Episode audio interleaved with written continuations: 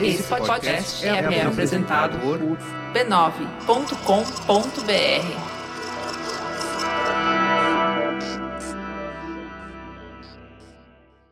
No último episódio, o caminho estava cada vez mais claro.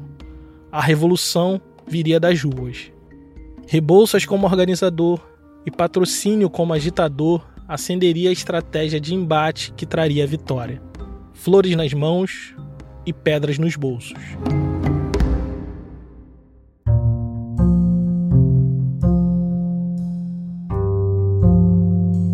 Em 1960, um meteorologista chamado Edward Lawrence descobriu que o acréscimo de algumas casas decimais no seu cálculo de previsão do tempo provocava resultados extremamente surpreendentes ao longo prazo.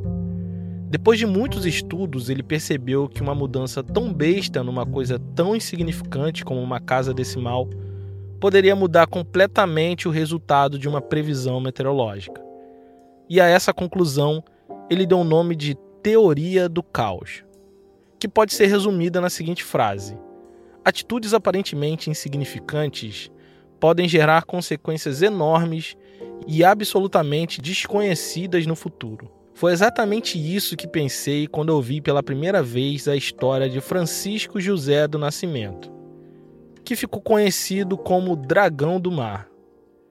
Ele nasceu na praia de Canoa Quebrada, em Aracati, no Ceará. Seu pai era pescador e sua mãe era uma rendeira chamada Matilde, muito conhecida e respeitada na região que eles viviam. Sendo Francisco um nome muito comum no Brasil do século XIX, o menino de mãe famosa logo recebeu o apelido de Chico da Matilde, nome que só seria substituído pela alcunha heróica de Dragão do Mar.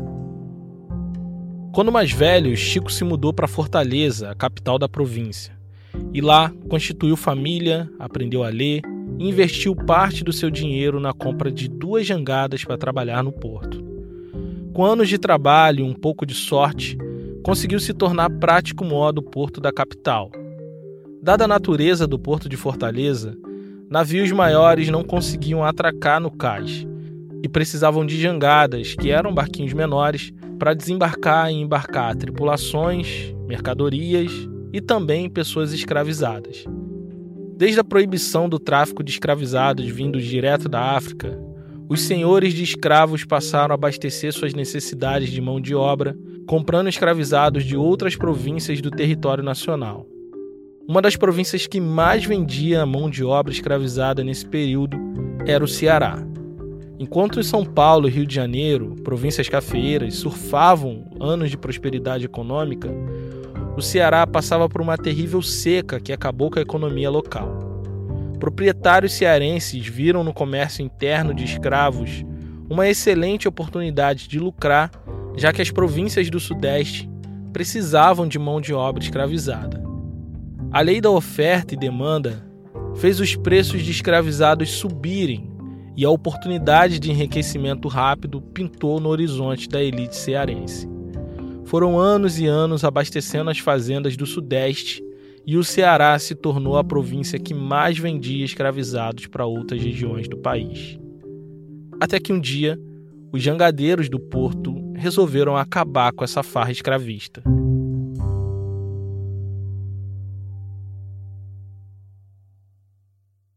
Como eu disse, ninguém embarcava ou desembarcava dos navios em Fortaleza sem um trabalho de um jangadeiro em sua jangada. Liderado por Chico da Matilde e um ex-escravizado chamado José Luiz Napoleão, e apoiado por uma multidão de 6 mil pessoas nas praias, os jangadeiros, em sua maioria negros, fizeram uma greve no porto e fecharam a barra para embarque e desembarque, impedindo que a venda de escravizados para outras regiões do país se concretizassem. Eles mexeram na parte mais sensível da classe senhorial, o bolso. Por mais de uma vez, as elites tentaram embarcar escravizados para venda no porto, agora fazendo uso da repressão militar. Mas os jangadeiros, com apoio do 15º Batalhão de Infantaria, que era comandado por um simpatizante do abolicionismo, não só impediram o embarque de escravizados, como roubaram e deram fuga para duas escravizadas que iriam ser vendidas no Pará. Mas, obviamente, a elite proprietária do Ceará não deixaria barato. Os abolicionistas do porto foram todos demitidos dos cargos públicos que ocupavam. O comandante do 15º Batalhão de Infantaria foi removido para Salvador, assim como sua tropa, que foi toda movimentada para Belém alguns meses depois. E Chico da Matilde, que tinha sido alçado à liderança dos jangadeiros, perdeu seu emprego de prático modo porto. Mas nada disso adiantou. O estrago no comércio de escravizados era irreversível uma atitude aparentemente insignificante por parte dos jangadeiros no Ceará iria gerar consequências enormes e absolutamente inesperadas para o futuro do país inteiro. O escravismo estava prestes a experimentar o caos. Meu nome é Tiago André e esse é o História Preta. Você está ouvindo a série O Plano, episódio 5 territórios livres.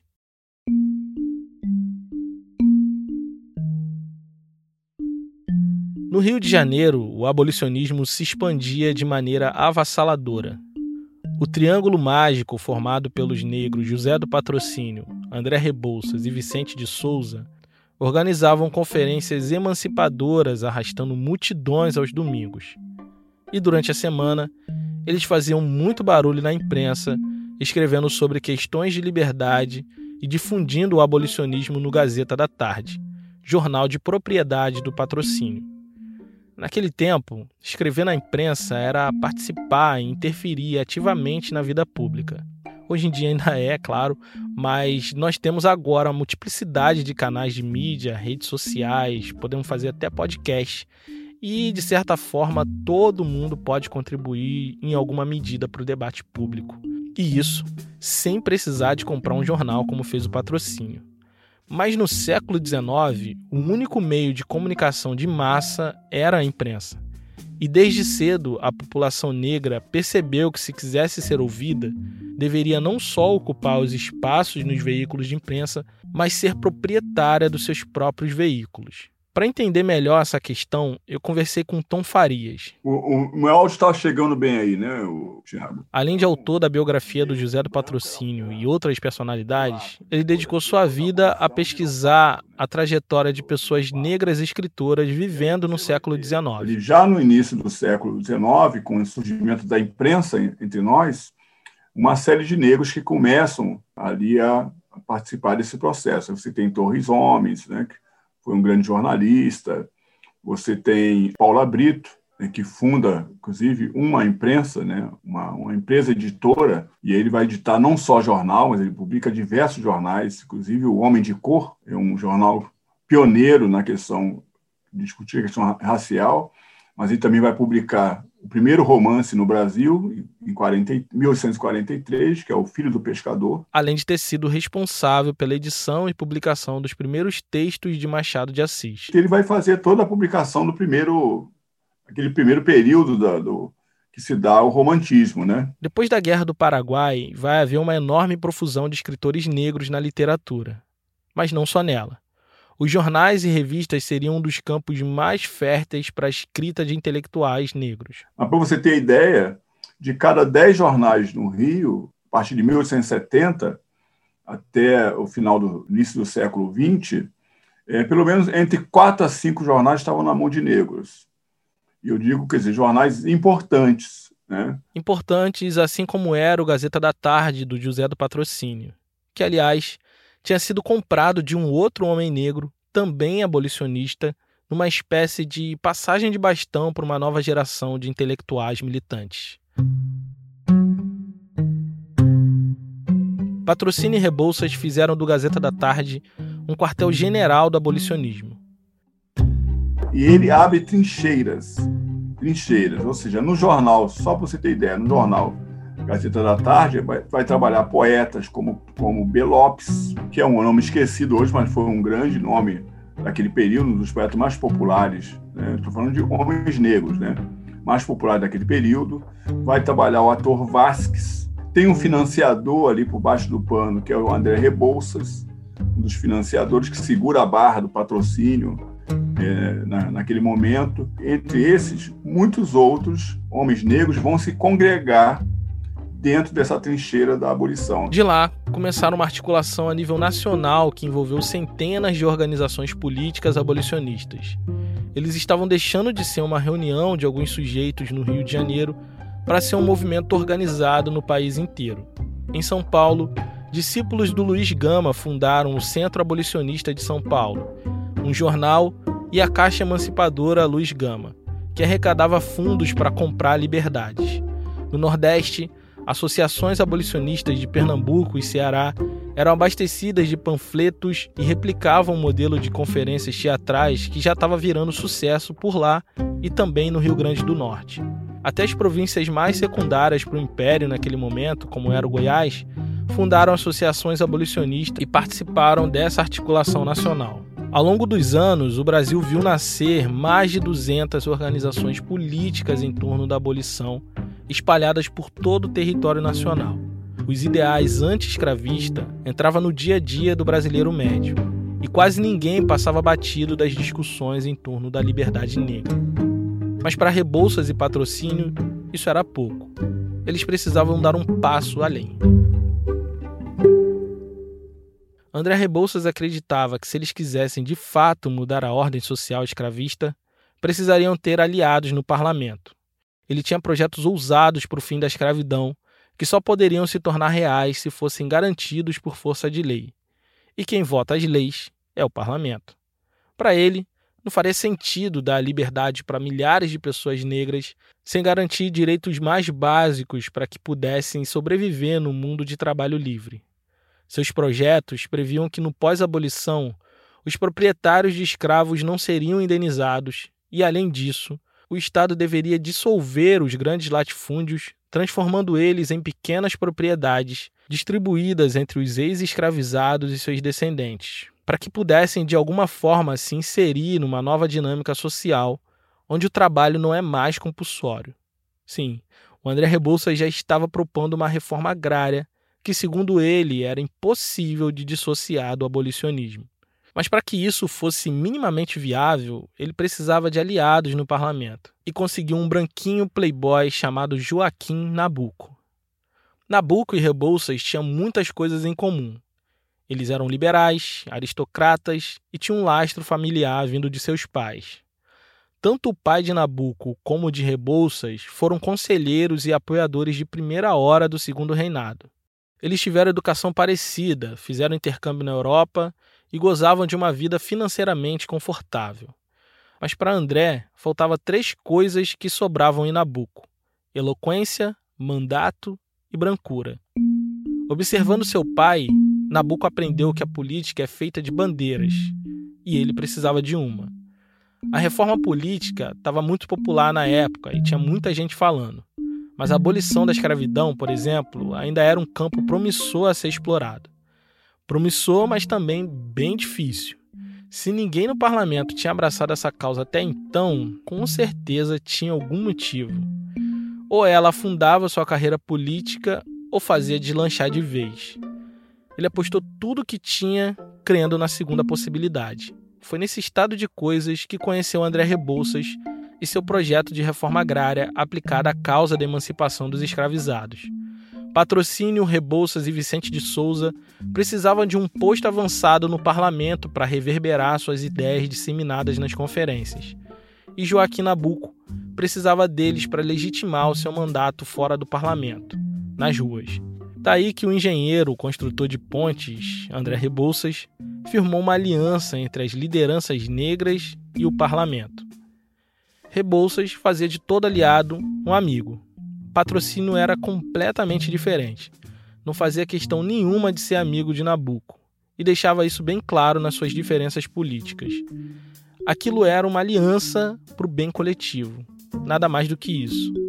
Nabucco levaria as demandas do abolicionismo de rua para o parlamento e patrocínio lhe daria retaguarda no editorial do Gazeta da Tarde. Joaquim Nabucco, como parte da branquitude de movimentos sociais, gostava muito do protagonismo da causa e sabia que não ia se destacar na organização do patrocínio e do Vicente de Souza. Então ele criou a sua própria organização abolicionista e fundou seu próprio jornal, que chamou de O Abolicionista.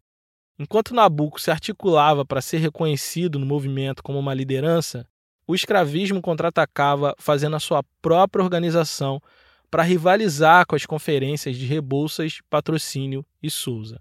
Era a ascensão dos clubes da lavoura.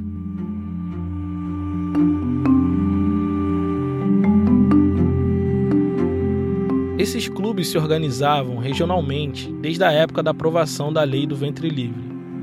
Mas visando dar uma resposta à altura do movimento abolicionista que vinha crescendo, os clubes escravistas do país inteiro se confederaram em um Congresso da Lavoura, uma articulação nacional entre sociedade civil e políticos para defender os interesses dos proprietários de escravos. Isso em teoria, que na prática eles estavam organizando um sistema nacional de terror e perseguição ao abolicionismo. Da mesma maneira que os abolicionistas se inspiravam muito na experiência estrangeira, os clubes da lavoura se inspiravam nas milícias armadas que espalhavam terror no sul dos Estados Unidos. Nabucco denunciou no parlamento que bandos armados estavam invadindo e expulsando advogados abolicionistas dos fóruns e intimidando juízes que davam ganho de causa para eles. Além disso, estavam invadindo prisões para capturar escravizados acusados de crime a fim de esquartejar eles em praça pública. O Gazeta da Tarde da Bahia expôs em furo de reportagem que dois homens tinham sido pagos para assassinar uma série de abolicionistas, dentre eles José do Patrocínio. No parlamento, Nabucco esbravejava, munido de uma retórica do desespero, que o país estava na iminência de uma guerra civil. E ele tinha razão.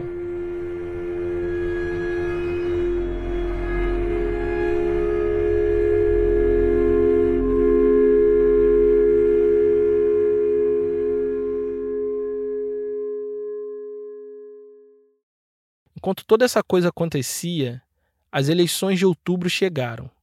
Nabucco precisava assegurar o seu mandato. Então antecipou a seus pares que, da parte dos abolicionistas, as coisas iriam permanecer na legalidade. As conferências teatrais e o ativismo judicial eram atividades garantidas pela lei do império. Então não tinha com que se preocupar. Ele estava buscando juntar apoio para sua candidatura no sistema político. Então tinha que tranquilizar a galera a respeito do movimento. Mas ele tinha passado os últimos meses se expondo e fazendo muitos inimigos por causa do abolicionismo. Lembra de quando ele entrou nessa parada? Ele pensava que talvez acabaria com a sua carreira ou faria ela deslanchar. Bom, nesse momento, ele estava acabando com a sua carreira. No fim das contas, Nabucco não se elegeu e terminou aquele ano sem mandato e sem emprego. Quando a coisa apertou, Nabucco correu para o exterior. Conseguiu no Jornal do Comércio, que era o mais famoso da época, um emprego de correspondente internacional em Londres. Partiu com a promessa de lutar pelo abolicionismo do Brasil à distância, lá a partir da Europa. Vai vendo, né? Enquanto Joaquim Nabucco fugia para a Europa, o escravismo elegeu uma bancada enorme que era liderada pelo reeleito Paulino de Souza. Não fosse isso trágico o suficiente, morria em São Paulo Luiz Gama, um abolicionista mais experiente e organizado que estava começando a juntar esforços com Rebouças e patrocínio para dar o golpe de morte no escravismo. No meio disso tudo, André Rebouças resolveu se ausentar do país, indo também para Londres para cuidar da sua companhia de capital misto com investidores locais. Sem Nabucco, Rebouças e Luiz Gama, o movimento abolicionista ficou fragilizado no momento em que mais precisava sendo a única liderança disponível, patrocínio sempre com Vicente de Souza, virou o centro da articulação do movimento, criando a Comissão Central Emancipadora para organizar as estratégias de reação que eles adotariam dali para frente. Já tinham tentado de tudo um pouco: manifestações públicas com flores nas mãos, publicação de uma lista permanente com o nome de escravistas violentos no Gazeta da Tarde, enfim. Mas agora eles achavam que precisavam agir mais e falar menos. Eles queriam criar uma estratégia tão ou mais eficaz que as conferências nos teatros, mas agora usando a rua como palco. O abolicionismo permanecia com flores nas mãos, mas agora começava a tirar as pedras dos bolsos. Mas sobre isso ouviremos quando voltarmos. Olá pessoal, passando rapidinho para falar algo bem legal. Vocês devem ter percebido que o História Preta tá um pouco mais frequente do que o de costume. Então, não conta para ninguém não, mas eu tô deixando de fazer isso aqui nos meus tempos livres e passando a me dedicar exclusivamente ao podcast.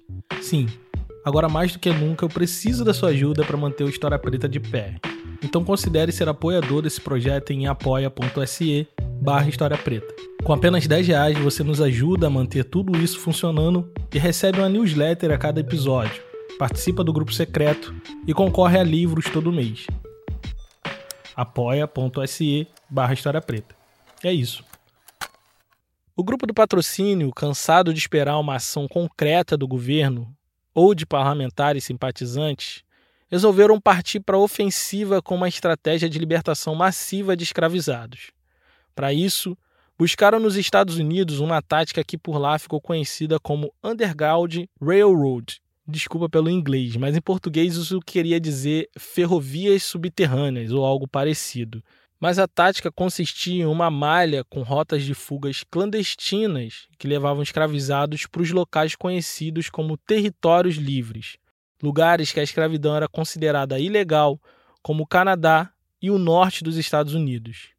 Frederick Douglass, abolicionista estadunidense, que era inspiração de Rebouças, foi um dos que conseguiu fugir da escravidão através dessas rotas. Esse era um ótimo plano, só tinha um problema. Eles estavam no Brasil e não nos Estados Unidos. Eles sabiam que desde que o Brasil é Brasil, existiam rotas de fugas e locais livres de escravidão, que conhecemos como quilombos. O maior deles, Palmares, resistiu por muitas gerações até ser derrubado por forças coloniais. Mas diferente dos quilombos, que eram pequenos oásis de liberdade clandestina, os territórios livres seriam espaços geográficos onde a escravidão não existe por força de lei. Então todo escravizado que se exilasse nesses lugares se tornaria legalmente livre. O plano de patrocínio da turma ao seu redor era fazer um território livre de escravidão no coração do império, começando pelo Rio de Janeiro. A lógica era parecida com as conferências no teatro, mas ao invés de discursos bem feitos e comoventes para convencer as pessoas a doarem dinheiro para comprarem liberdade, eles iam até a casa das pessoas e convenciam elas a libertar os seus poucos escravos domésticos. E aí é convencimento de porta em porta. Né? É a Avon da época, né? convencimento de porta em porta. Ou seja, bater nas portas e dialogar com as pessoas sobre o quão cruel era aquilo. Né? De casa em casa, libertariam ruas, quarteirões, bairros, cidades e províncias, até um dia libertar o país inteiro. Para isso, contaram com o apoio do seu público cativo das conferências de domingo. Pequenos comerciantes, jornalistas, professores, funcionários públicos, gente que era proprietária de poucos escravos e que tinha pouca dificuldade de se desfazer de sua escravaria e empregar eles nas mesmas funções, mas como trabalhadores livres. O da libertação das ruas do Rio de Janeiro, sobretudo no centro da cidade, onde estava o coração do Rio de Janeiro, teve um impacto muito grande nesse processo da abolição. Isso foi um, um convencimento, sabe, de formiguinha, formiguinha, mas estrategicamente conversado nas redações de jornais, como Gazeta da Tarde, conversado na, na Castelães, que era a confeitaria da época, enfim. Mas o sucesso dessa estratégia dependia que a mão de obra escravizada tivesse pouco ou nenhuma importância econômica para as famílias abordadas, o que na maioria das vezes não era o caso. Eles estavam num campo de batalha complicado, estavam no coração do império, na capital do país, símbolo do escravismo institucional. É assim, o, o, o, Rio de Janeiro, como outras cidades das províncias do Brasil, tinha uma força política muito grande, uma força cultural muito grande. O Rio de Janeiro tinha uma relação parasitária com o Império, assim como o Império tinha com a escravidão. Então, a tarefa que eles propuseram fazer era complicada demais e, por isso, não conseguiriam resultados significativos eles conseguiram libertar algumas ruas na volta da Gazeta da Tarde e outros jornais abolicionistas, algumas quadras perto de universidades e regiões comerciais, mas não mais do que isso. A campanha de libertação de territórios estava amargando um fracasso retumbante quando surgiu uma ideia que poderia mudar tudo.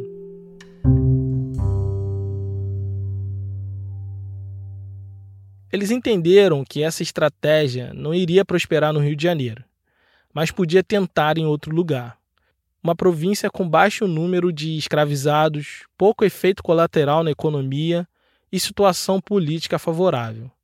Assim, Rio de Janeiro, São Paulo e Minas já estava fora de cogitação, porque eles tinham economias dependentes de um número enorme de pessoas escravizadas e resistiriam violentamente a qualquer vento de mudança. Estava na lista de possibilidades o Pará, Santa Catarina, Piauí e o Goiás. Mas em nenhuma dessas tinha um clima político favorável. Eles precisavam de um lugar com alta chance de reconhecimento da legitimidade do movimento e baixa chance de repressão policial.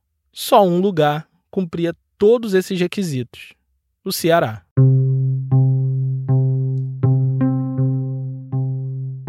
Há um pouco mais de um ano, Chico da Matilde tinha liderado uma greve de jangadeiros que impediu a venda de centenas de escravizados no porto de Fortaleza.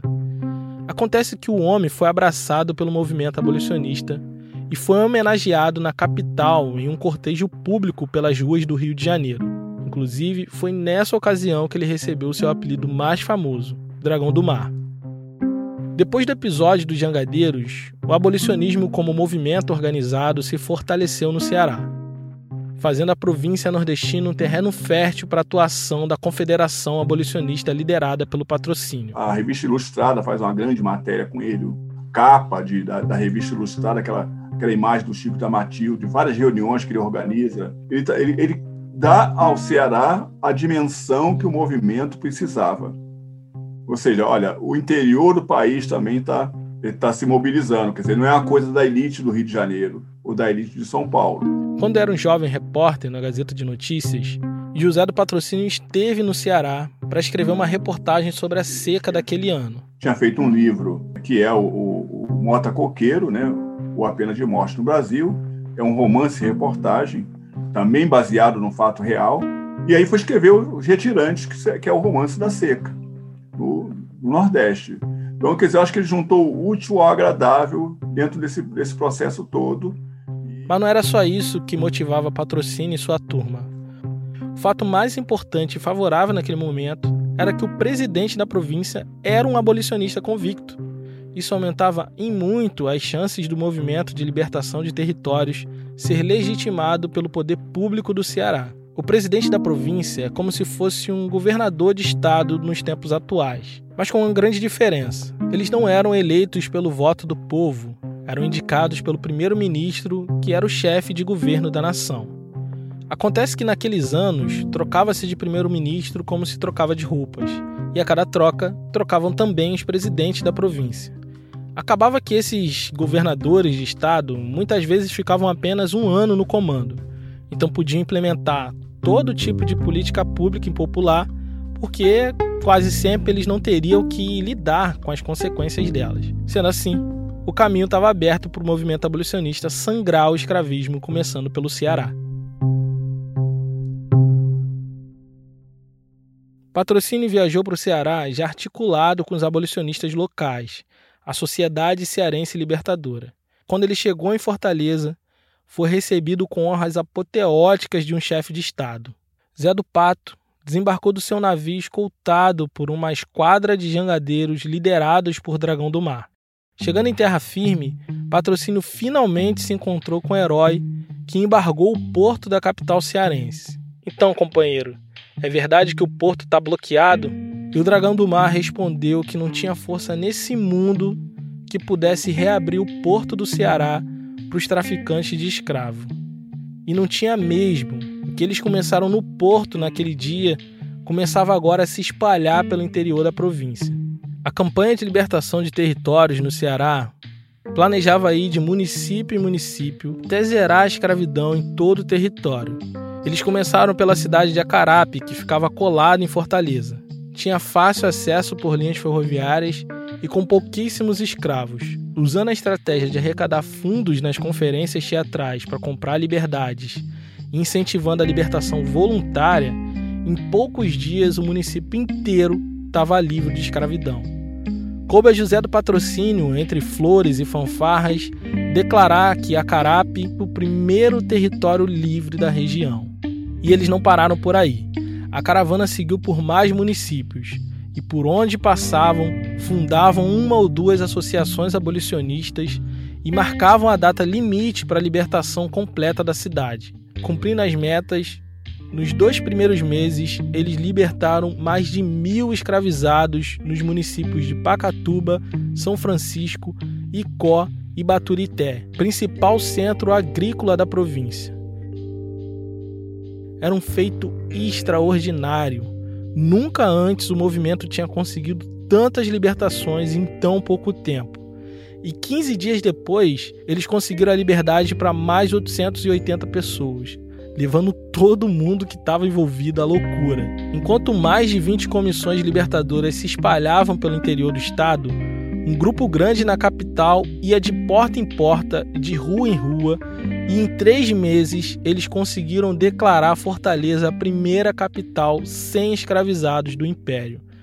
Mais um feito extraordinário dos abolicionistas que começavam a fazer muito barulho país afora e estavam prestes a despertar as autoridades nacionais para o que estava acontecendo ali no Nordeste. Depois da conquista da capital, ocorreu um verdadeiro efeito cascata. Maranguape, Messejana, Pedra Branca, Pentecoste, Quixadá, Granja, ao todo foram mais 18 municípios libertados, praticamente dois por mês. As instituições políticas da capital ficaram sabendo da convulsão social do Ceará através do Gazeta da Tarde de José do Patrocínio.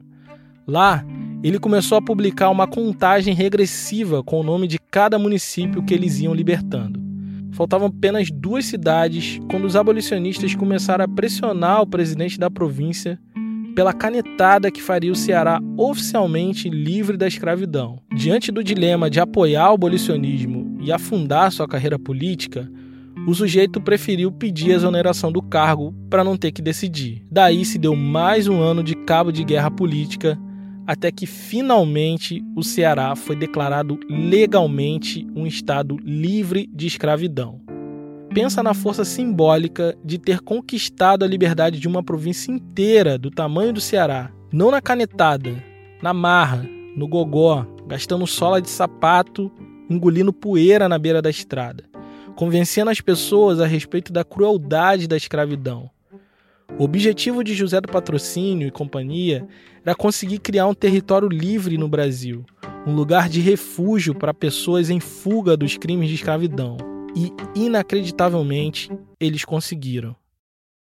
Quando retornou ao Rio de Janeiro, o patrocínio foi recebido com festa, banda, flores e crescia seu nome como líder nacional do movimento que estava mudando o país para sempre. E justamente nesse momento, Rebouças voltou ao país.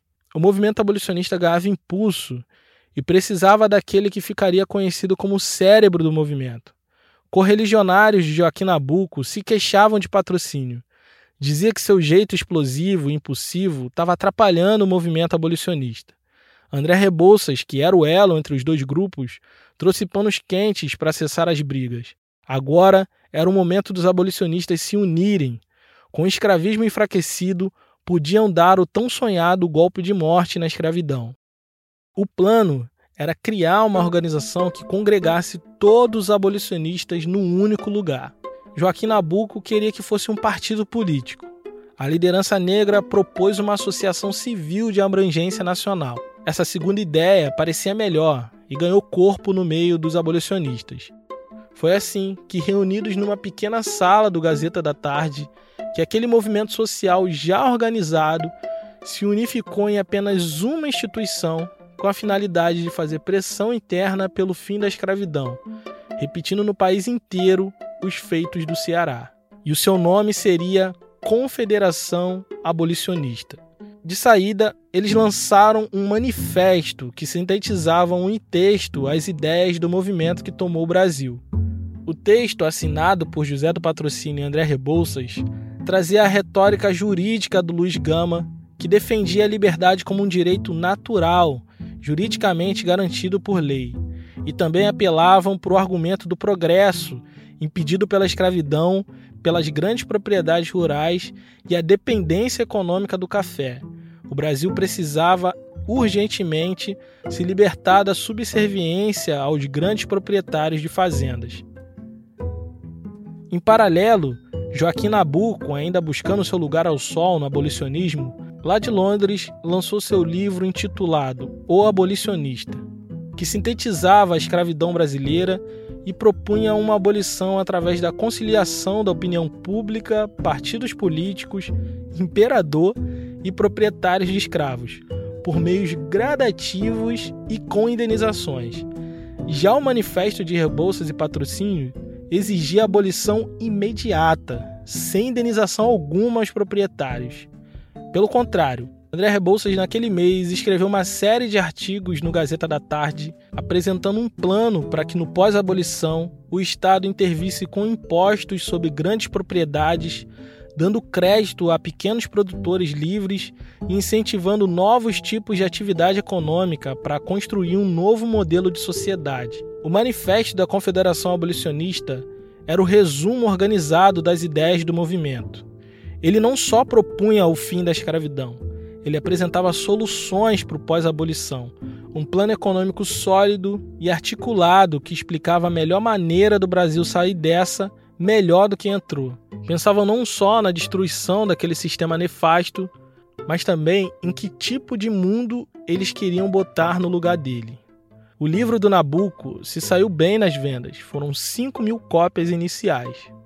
Já o Manifesto da Confederação, escrito por Rebouças e Patrocínio, teve um sucesso retumbante nunca antes visto. Foram 18 mil cópias só na capital. Só para efeito de comparação, o Guarani de José de Alencar, best-seller da época, teve tiragem inicial de mil cópias. Com alcance 18 vezes maior, as ideias da Confederação Abolicionista chegaram às autoridades, jornais, associações e universidades do país inteiro. Isso era o mais perto do que se podia chegar de uma propaganda de massa a nível nacional. E o abolicionismo avançava com uma onda cada vez maior que se mostrava imparável. E se você parar para pensar, essa sequência de fatos inacreditáveis começaram com um ato quase insignificante de rebeldia de um punhado de jangadeiros analfabetos numa praia distante do centro do poder imperial.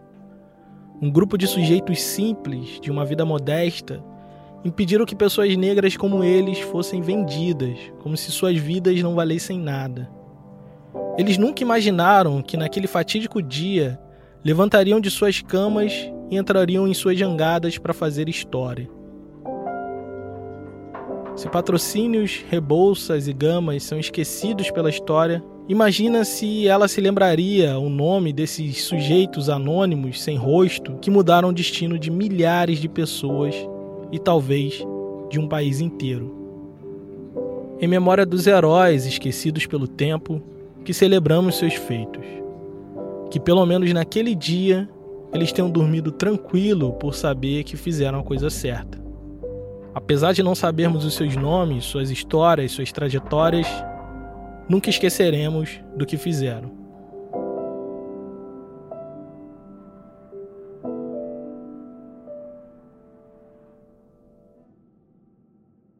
As ações de liberdade que fez o Ceará a primeira província a abolir a escravidão deixou o imperador encurralado ele estava sofrendo pressão tanto de abolicionistas quanto de escravistas dos clubes da lavoura.